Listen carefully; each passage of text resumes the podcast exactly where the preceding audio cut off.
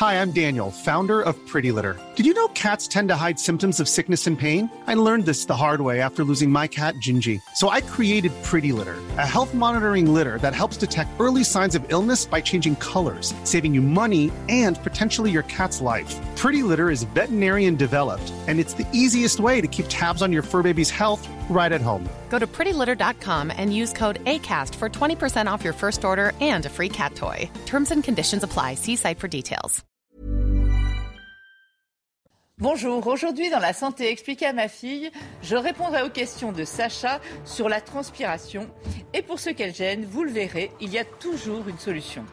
Puis avec le docteur Martin Blachier, nous parlerons des effets de la canicule sur notre organisme et nous vous donnerons de bons conseils pour les prévenir.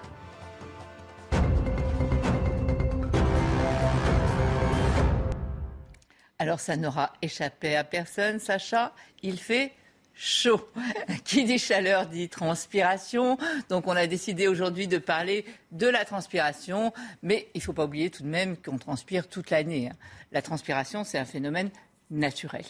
Alors, à quoi ça, si c'est un phénomène naturel, c'est que ça sert à quelque chose, Ah oui. j'imagine. Mm. Alors, c'est quoi les, les fonctions euh, de la transpiration? À quoi, Pourquoi on transpire quoi? Alors, il y a plusieurs fonctions.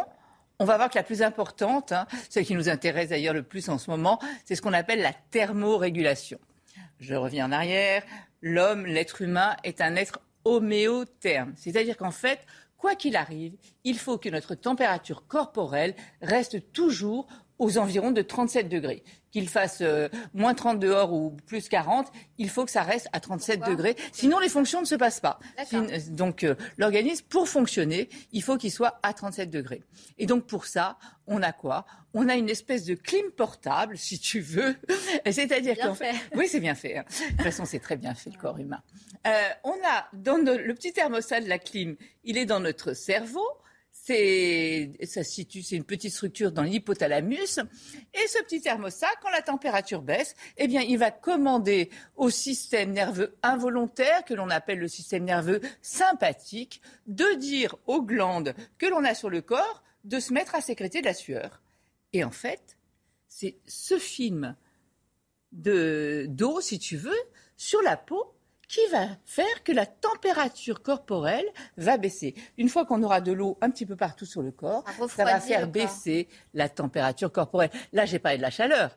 Mais c'est pareil quand tu as de la fièvre ou c'est pareil quand tu fais un exercice physique. Dès que la température monte, si tu veux, on va se mettre à transpirer pour évacuer la chaleur et refroidir le corps. Et donc, il ne faut pas l'enlever, cette transpiration. Quand on voit les gens qui s'essuient, euh, qui se- qui s'enlèvent la transpiration, c'est important, en Oui, fait. surtout au tennis, hein, ils font ça Ouais. tout le temps. et tout. Alors, euh, en fait, on l'enlève quand il y en a trop. Ouais. Quand il y en a trop, si elle coule la grosse goutte, elle va tomber par terre. Oui, donc, donc là, c'est elle n'est pas pas, grave utile. qu'on enlève, d'accord. Donc, Mais c'est vrai qu'il faut quand même évacuer la chaleur à- à- grâce à la transpiration. Et euh, d'ailleurs, j'en profite puisque tu parlais des sportifs. Tu sais pourquoi on a une arcade sourcilière et des sourcils? Un rapport avec la transpiration. Mais tu t'en doutes, c'est pour que l'eau ne nous tombe pas dans les yeux. Donc, tu as vu que c'est vraiment très, très bien fait.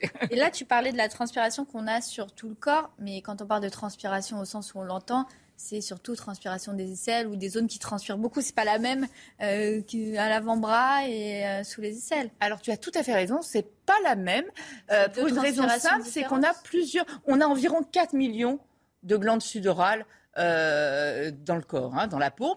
4 millions de glandes, mais effectivement, tu as raison, il y a des glandes différentes. Il y a ce qu'on appelle les glandes écrines.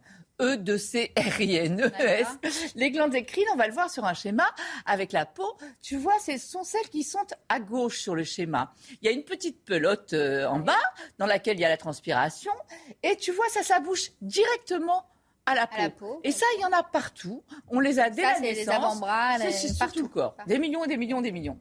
Et ensuite, tu vois à droite, il y a les glandes sudorales qui sont apocrines. Et là, la vraie différence, pareil, tu as tout le petit peloton, euh, machin. Tout ça, c'est vascularisé, hein, bien sûr, parce qu'après, la sueur, c'est quand même du liquide qui vient du sang. hein. Donc, il y a des vaisseaux qui sont dessous.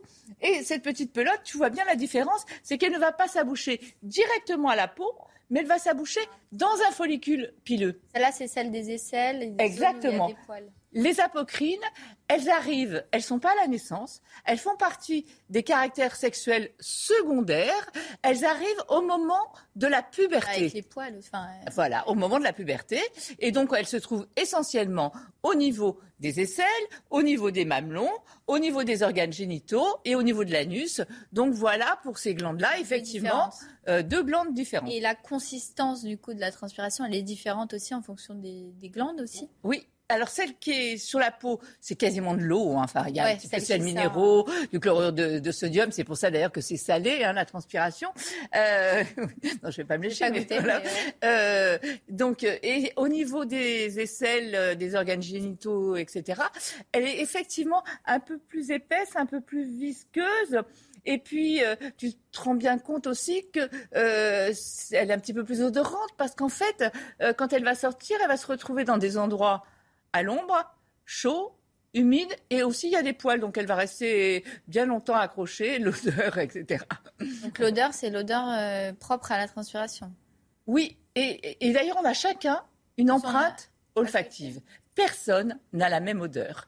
Euh, en fait, c'est pas la sueur qui, qui, qui, donne son odeur. Si on allait prélever la sueur au niveau des, petites, des petits pelotons, là, si on allait la prélever là, elle est sans odeur du tout. C'est une fois qu'elle arrive à la surface de la peau que là, avec, tu sais qu'on a plein de bactéries à la surface de la peau, des gentilles, hein, celles qui sont là pour nous protéger. Hein. On a tout un tas de bactéries. Et c'est une fois que la sueur, que la transpiration arrive à la surface de la peau, c'est là qu'elle va prendre une certaine odeur, tu vois.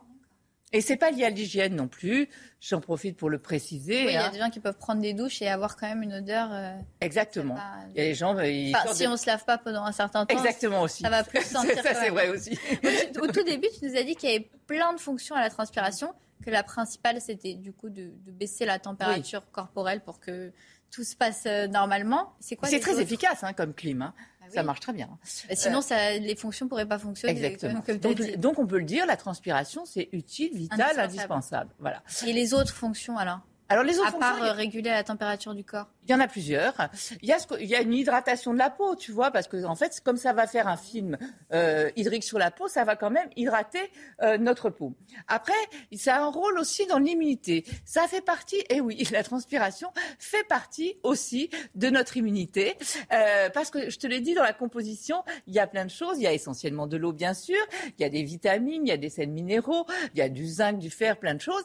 Mais il y a aussi des anticorps. Et donc notre transpiration est aussi là pour nous défendre euh, contre certaines bactéries, certains virus, etc. Et eh oui. Après, il y a d'autres fonctions. Ça libère, ça va permettre d'éliminer des toxines. D'ailleurs, on le remarque euh, quand quelqu'un a bu un peu trop d'alcool, sort par, la transpiration, ou a mangé du cumin ou de l'ail. Hein, euh, voilà, on sent que la transpiration est un peu particulière. Pour évacuer. Oui, c'est pour évacuer. D'ailleurs, tu sais, dans les pays du Nord où ils pratiquent quasiment quotidiennement euh, le sauna, c'est pour se purifier, se détoxiner. Et voilà, ça n'enlève pas toutes les toxines, hein, sinon ça serait. Euh, voilà. Après, il y a d'autres fonctions, euh, notamment pour l'expression de nos émotions. C'est-à-dire qu'en fait, comme je te l'ai dit tout à l'heure, ça dépend du système nerveux involontaire. Et ce système nerveux involontaire, voilà, on contrôle pas et il gère aussi les émotions. Et donc, en fait, un stress, une concentration importante, une peur. Hein. Euh, ça peut. Allez, sur froide, c'est encore autre chose. Je vais, je vais y revenir. Euh, ça peut euh, faire déclencher euh, la transpiration et on se retrouve tout à coup dégoulinant. En plus, c'est une espèce de cercle vicieux. Vous êtes stressé, vous transpirez, vous transpirez, ça vous jette, vous êtes stressé. Enfin bon, c'est sans fin. Les sueurs froides, c'est un peu différente. Là, c'est surtout en cas de frayeur, de peur. Il y a une sécrétion d'adrénaline c'est l'hormone euh, qui nous met en alerte. Et cette sécrétion d'adrénaline, en fait, elle va resserrer les vaisseaux et ouvrir les glandes sudoripares. Donc on va se retrouver à la fois avec la peau froide, puisque les vaisseaux seront serrés, alors que normalement... Ah, tu veux dire que c'est pas une question de chaleur Voilà, normalement quand tu transpires, tu as la peau chaude, tu peux très bien grelotter et transpirer en même temps. C'est ce qu'on appelle la sueur froide. Et l'explication reviendrait à des millions d'années où en fait notre, cette transpiration transpiration-là qui est particulière aurait aussi une odeur particulière qui préviendrait les autres d'un danger. Et ça fait maigrir la transpiration? Et j'ai oublié aussi une, autre, c'est la fonction? Hum, fonction. C'est à l'époque on marchait à quatre pattes et En fait, on a beaucoup plus de glandes sudoripares. On a 600 glandes sudoripares par centimètre carré au niveau des mains, de la paume des mains et de la plante des pieds, parce qu'avant, on marchait à quatre pattes et comme ça, on adhérait mieux au sol. Sa question, c'était? Maigrir ou pas? Non, c'est de l'eau qui s'évacue, c'est pas de la graisse. Les gens courent avec des. Oui, bah, c'est bien, ils vont perdre de l'eau un moment, puis comme on a un capital hydrique qui se renouvelle en permanence, ils vont la reprendre euh, très rapidement. Et c'est tant mieux parce qu'on a besoin de cette eau. Hein. Et pour les personnes qui sont euh, gênées par une transpiration, ils transpirent trop ou ça les gêne, ils ont toujours des marques, etc. Est-ce que déjà, est-ce que c'est dû à une maladie et est-ce qu'il y a des solutions? Alors, on, élimine toujours une maladie. Euh, il peut y avoir certaines maladies comme l'hyperthyroïdie, le diabète, voire euh, des moments de la vie, par exemple à la ménopause, où on transpire beaucoup. Mais sinon, 3% euh, des Français souffrent de ce qu'on appelle l'hyperhydrose, c'est-à-dire c'est une hypersécrétion sans maladie derrière, une fois qu'on les a éliminés. Voilà. Et on se met à beaucoup, beaucoup transpirer. Il y a aussi quelque chose d'autre qui est gênant, c'est ce qu'on appelle la bromhydrose. Là, c'est une, une, transpiration malodorante. Ça, ça peut vraiment gêner les gens. Et ça peut faire. Enfin, de transpirer beaucoup, c'est ah, horrible. Tu peux plus serrer la main. Il y en a certains qui s'isolent complètement. Euh, et alors, est-ce qu'on peut faire quelque chose? Est-ce qu'il y a des, des traitements, des solutions? Il y a toujours des solutions. Quand, on transpire légèrement, on peut mettre juste des déodorants. Je rappelle que les déodorants, c'est juste de la cosmétique, hein, c'est du maquillage. Ça ne va pas limiter le flux euh, de transpiration. Après, il y a les antiperspirants qui, eux, vont agir. Vous les mettez en général la veille au soir avant de vous coucher. Et vous, après, vous vous époussetez le lendemain pour enlever, parce que ça fait un peu comme un talc. Hein. Et là, effectivement, ça va réduire euh, l'orifice, si tu veux, et ça va euh, limiter donc le flux de transpiration. Donc les antiperspirants, eux, oui, sont efficaces. Et puis après, il y a trois méthodes, on va dire, plus médicales qui sont euh, l'ionophorèse. L'ionophorèse, ce sont des petits bacs comme ça, euh, où il y a un générateur électrique qui va envoyer un petit courant. Vous n'avez pas, peur Pas du tout, pas du tout. Et euh, ce petit courant électrique va faire que euh, ça va resserrer les pores, ça va épaissir la couche cornée. Ça marche bien. Euh, tu vois, c'est des petits trucs où tu peux mettre les mains dedans. Tu peux aussi mettre les pieds dedans. Pour ceux qui transpirent, non, on peut pas mettre les aisselles. Il y a d'autres solutions pour les aisselles. On fait un par jour euh, pendant huit jours et après on entretient un par semaine. Ça marche pas mal. Et après, il y a des méthodes beaucoup plus médicales.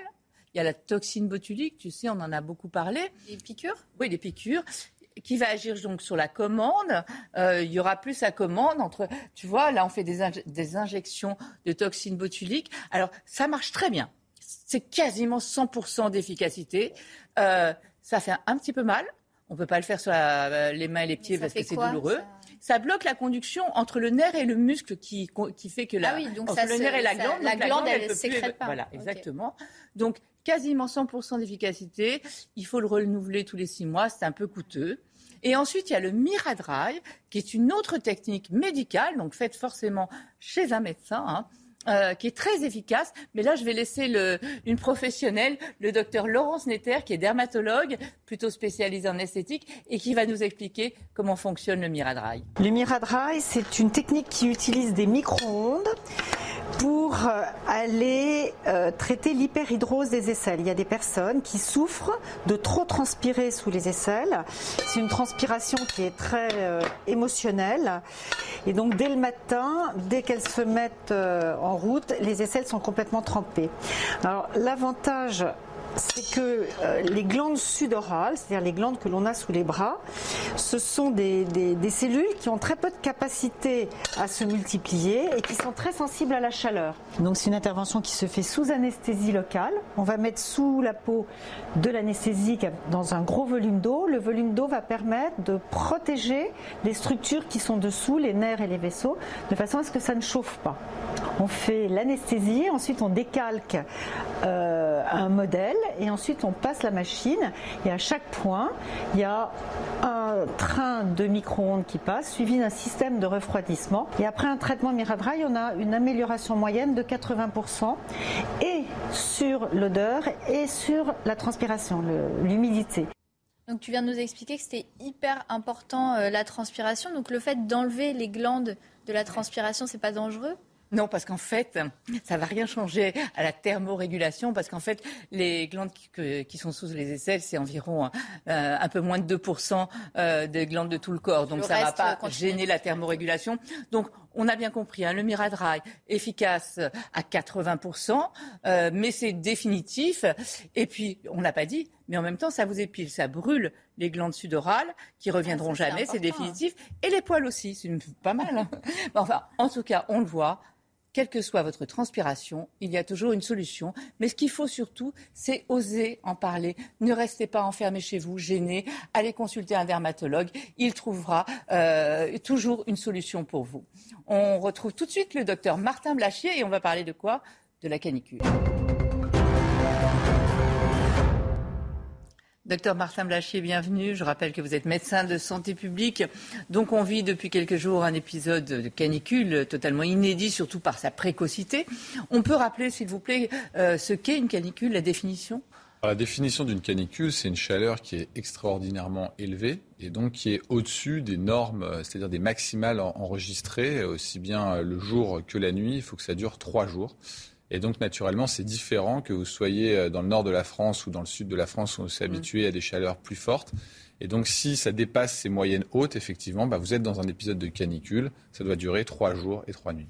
D'accord. Mais en fait, euh, la canicule, la chaleur, elle peut être différente aussi. Elle peut être sèche, elle peut être humide. Ça joue aussi. Alors vous n'allez pas ressentir la chaleur de, la même façon et vous n'allez pas réussir euh, à vous protéger contre cette chaleur de la même façon selon que la chaleur soit effectivement, comme on peut à- on va le voir à l'écran, selon qu'elle soit euh, sèche ou qu'elle soit humide. Pourquoi? Parce que le meilleur moyen que vous avez contre- pour lutter contre la chaleur, bah, c'est de transpirer. C'est une évaporation en fait qui se fait sur votre peau et si l'air est trop humide ou s'il n'y a pas du tout de vent, vous transpirez moins bien, il y a moins d'évaporation. Du coup, vous avez du mal à réguler votre température intérieure et à rabaisser cette température vers les 37 degrés qui sont la température optimum pour votre corps euh, humain. Et en plus, on le vit vraiment plus mal. hein. Quand il y a une chaleur humide, on a l'impression de même On plus pouvoir compte- respirer. On quoi, rend hein, compte de- que, de- de- que, euh, que déjà qu'on suffoque parce que l'air est plus humide, mais aussi qu'on a du mal à réguler notre température. C'est aussi beaucoup plus dur au début des vagues de chaleur parce que notre, cœur, notre corps n'est pas euh, habitué euh, à des chaleurs aussi fortes et donc à la réguler. Donc il y a une espèce de mécanisme qui doit se mettre en place. Mais c'est aussi un mécanisme qui est fatigant. Donc si ça dure trop longtemps, ben, notre corps finit par s'épuiser. Donc il ne faut pas que ça dure trop longtemps. Sinon, Ouais. vraiment, on commence à fatiguer. On sent une fatigue s'installer. Ben, c'est la lutte contre, contre la chaleur. Il y a aussi le phénomène de pollution. Euh, comme on le voit là, c'est effectivement la pollution est un facteur aggravant. C'est pour ça souvent qu'on a des mesures anti-pollution Ouais. Pendant les grandes vagues de chaleur, euh, rouler à moins de 50 km/h quand on est dans les grandes Oui, c'est pas par euh, hasard. Quoi. Ce n'est pas par hasard. Et puis surtout que la chaleur augmente terriblement la pollution. La chaleur augmente la pollution et la pollution augmente la chaleur. Ouais, donc euh, ouais. effectivement, c'est un cercle vicieux. Et alors, justement, l'organisme, comment il réagit à tout ça? Quels Alors, sont les signes qui doivent... euh, Quand on est dans des grandes périodes de chaleur comme ça, il faut faire très attention à la façon dont on se sent, mais aussi à la façon dont les autres euh, se sentent. Et effectivement, euh, comme on voit à l'écran, il y a, il y a des signes qui peuvent être, euh, qui peuvent signifier que notre corps lutte contre contre la chaleur. Euh, par exemple, quand, si vous buvez un verre d'eau et que vous commencez à avoir des, des bouffées de, de- de sueur, euh, bah, dans ce cas-là, c'est un signe que votre corps est en train de lutter contre contre la chaleur. Euh, il y a aussi évidemment, euh, si vous mettez à moins uriner, en fait, c'est votre corps qui fait de la, de la rétention d'eau euh, pour pouvoir justement transpirer. Et donc, c'est ce qu'on appelle un peu l'anurie. Donc, si au bout de 5 heures, vous n'urinez plus, ça veut dire que vous avez besoin de boire pour réapporter de l'eau, qui est le mécanisme pour euh, faire baisser votre température. Vous pouvez avoir des crampes, ça veut dire que vos muscles commencent à souffrir et que vous commencez un peu à abîmer vos, vos fibres euh, musculaires. Et c'est d'ailleurs un mécanisme qui, qui peut euh, pousser à l'extrême, être, être dangereux. Et puis vous avez cette fatigue, euh, parfois même cette somnolence, car la chaleur peut altérer un petit peu les, les connexions euh, nerveuses. Et puis vous avez ce qu'on appelle l'insolation. Donc là, c'est vraiment quand le soleil tape directement sur votre, euh, euh, sur votre tête et vous avez les maux de tête et surtout des nausées, des vomissements euh, pour la simple insolation et puis euh, des nausées très importantes, euh, une espèce de confusion si vous avez vraiment la vraie hyperthermie qui doit vous conduire à appeler un médecin. Et sur la peau, on le sent aussi, c'est- tout dilaté, c'est tout rouge, c'est tout... Alors absolument, en fait, ce qui va se passer, c'est que euh, votre corps, pour pouvoir évacuer et refroidir euh, votre sang, il va avoir les vaisseaux qui vont se dilater. Donc effectivement, ça va faire une peau qui est chaude, ça va faire une peau qui est rouge, et puis vous allez gonfler en fait un petit peu. Donc tous ces mécanismes-là sont des mécanismes qui sont mis en place par votre corps pour refroidir votre température euh, interne. Euh, On le dit, euh, euh, on peut mourir de chaud. Il y aurait 27 manières différentes de mourir de chaud. On ne va pas énumérer les 27, euh, je vous rassure tout de suite. Mais on peut réellement mourir de chaud. Oui, tout à fait. On peut. on l'a vu pendant la canicule, On malheureusement. peut mourir de De chaud. 2003. Donc, il y, y a deux grandes façons de mourir de chaud. Il y a la façon qui est l'hyperthermie. Donc l'hyperthermie, c'est quand vous n'arrivez plus à réguler en fait votre température interne et que ça dépasse les 40 degrés. Et à ce moment-là, tous les mécanismes chimiques, mm. on est une machine à mécanismes chimiques, hein, notre corps humain, c'est un milieu euh, liquide, très chimique, et eh ben, se dérégulent. Donc les membranes de vos cellules vont devenir plus perméables, euh, vous allez avoir des problèmes de circulation, vous allez avoir des problèmes de transmission euh, au niveau cérébral, vous allez avoir les reins qui vont être extrêmement abîmés, vous allez avoir la coagulation qui va se dérégler. En gros, tout votre corps se dérègle et ça peut vous conduire en réanimation de façon à ce que les réanimateurs re-régulent l'intégralité de votre euh, de, tous les petits mécanismes. Évidemment, ils vont essayer de vous refroidir. Et l'autre mécanisme, c'est chez les gens qui ressentent très peu la soif et qui vont se laisser se déshydrater. Ils vont se déshydrater comment? Bah, En fait, la transpiration, mm. que ce soit par la respiration ou par la peau, va utiliser toute l'eau qu'ils ont dans leur corps. Ils vont être déshydratés, du coup, ils vont s'abîmer les reins. Euh, et euh, au bout du bout, ils vont ne plus avoir suffisamment de, de sang pour mm. irriguer la totalité de leurs organes. Oui, donc on, va dire que chez les personnes âgées, bien souvent, dans un tiers des cas à peu près, les décès, c'est surtout par insuffisance cardiaque. La pompe, elle lâche. Exactement, exactement. Vous n'avez plus assez de sang et donc du coup, euh, bah, votre cœur lâche. En fait, elle se désamorce et sinon, c'est essentiellement l'hyperthermie. Mais ça existe. Hein. Il y a eu des, morts par hyperthermie, notamment en Inde, dans les très très grandes vagues de chaleur. Il faut rappeler qu'au-delà d'une certaine température. Oui, on est fait pour, fonctionner à 37. Exactement. Et, au-delà de 52, je crois, vous ne pouvez plus sortir dehors, sinon vous êtes tout de suite en hyperthermie. Votre corps n'est pas capable de réguler une telle température. Alors, euh, il y a des personnes plus à risque que d'autres. On, a parlé évidemment en 2003 des personnes âgées, mais les nourrissons aussi sont à risque parce qu'ils ne peuvent pas euh, dire j'ai soif, ils ne peuvent pas se déshabiller, ils peuvent pas. Effectivement, les trois grandes populations qui sont à risque sont les personnes âgées parce qu'elles ont du, elles ne ressentent pas la soif et elles ont des mécanismes qui sont un petit peu euh, déficients par mm. rapport à la personne adulte.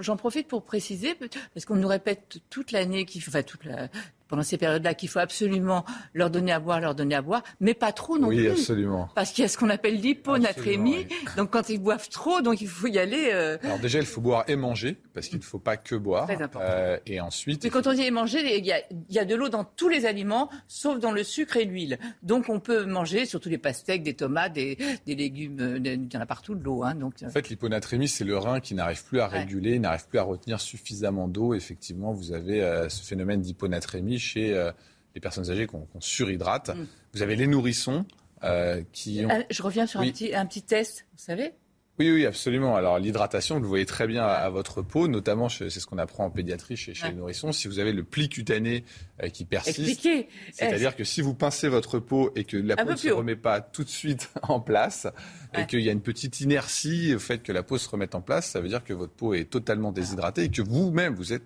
très déshydraté, qu'il mm. faut à tout prix boire. Euh, pour les nourrissons, euh, quelques, quelques conseils. Donc il faut, comme pour les adultes, hein, de toute façon, en canicule, ne pas sortir aux heures chaudes. toujours surveiller, vous savez, les enfants, c'est le comportement qui parle le plus. Donc, souvent, on demande à la mère, mais maintenant au père également, de voir s'ils sentent leur enfant comme ils le sentent habituellement. Il faut évidemment pas les couvrir. On le rappelle, c'est la peau qui permet de réguler la température, donc il faut pas les couvrir. Les hydrater, leur donner à boire encore et toujours. C'est pas toujours facile avec avec les bébés, notamment avec... À, boire à température ambiante. À température ambiante, absolument, et parfois avec des petits solutés de réhydratation euh, qui permettent d'encore mieux se, se, réhydrater. Surveiller la couche, pourquoi? Parce que si le bébé ne fait plus pipi, si la couche n'est plus humide pendant plus de trois heures, ça veut dire que le corps coupe l'élimination euh, de l'urine pour garder toute l'eau. Donc ça veut dire que l'enfant est vraiment déshydraté. on n'est pas obligé de la changer, on vérifie. On oui, oui, tout à fait, surtout si elle est, elle est, elle est sèche. Prendre la température régulièrement, évidemment, avec les, surtout les auriculaires qui, marchent très bien. Et puis éviter qu'il s'agite trop, mais c'est aussi comme les adultes. Euh, oui, parce que dès qu'on s'agite, on produit de la chaleur, donc euh, bah, tant pis, ne laissez pas pleurer, même si. Vous vous rappelez que quand vous avez très froid, vous frissonnez. Et eh ben c'est une manière de vous réchauffer. Ben, il faut essayer d'être maximum détendu quand il fait euh, très très chaud. Et donc pour les personnes plus âgées, à peu près euh, les mêmes conseils? Absolument. Les personnes âgées, le meilleur conseil à donner, c'est déjà que la famille s'inquiète euh, de leur état. Donc il faut les appeler, leur dire de boire.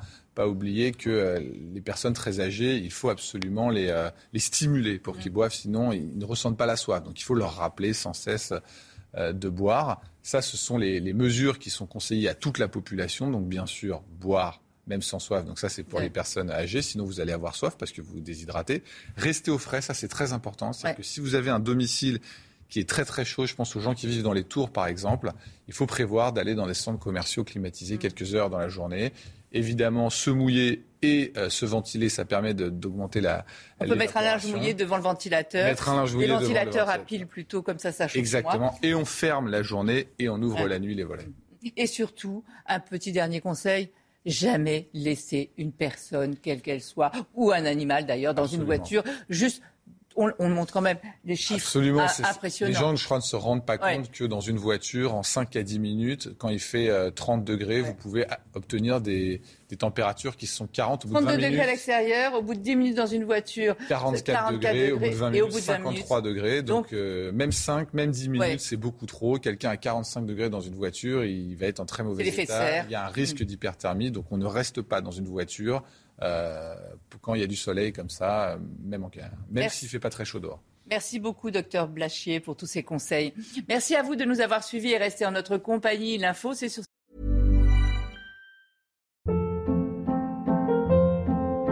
Hold up. What was that? Boring. No flavor. That was as bad as those leftovers you ate all week. Kiki Palmer here, and it's time to say hello to something fresh and guilt-free. Hello Fresh. Jazz up dinner with pecan-crusted chicken or garlic butter shrimp scampi. Now that's music to my mouth. Hello Fresh. Let's get this dinner party started. Discover all the delicious possibilities at hellofresh.com.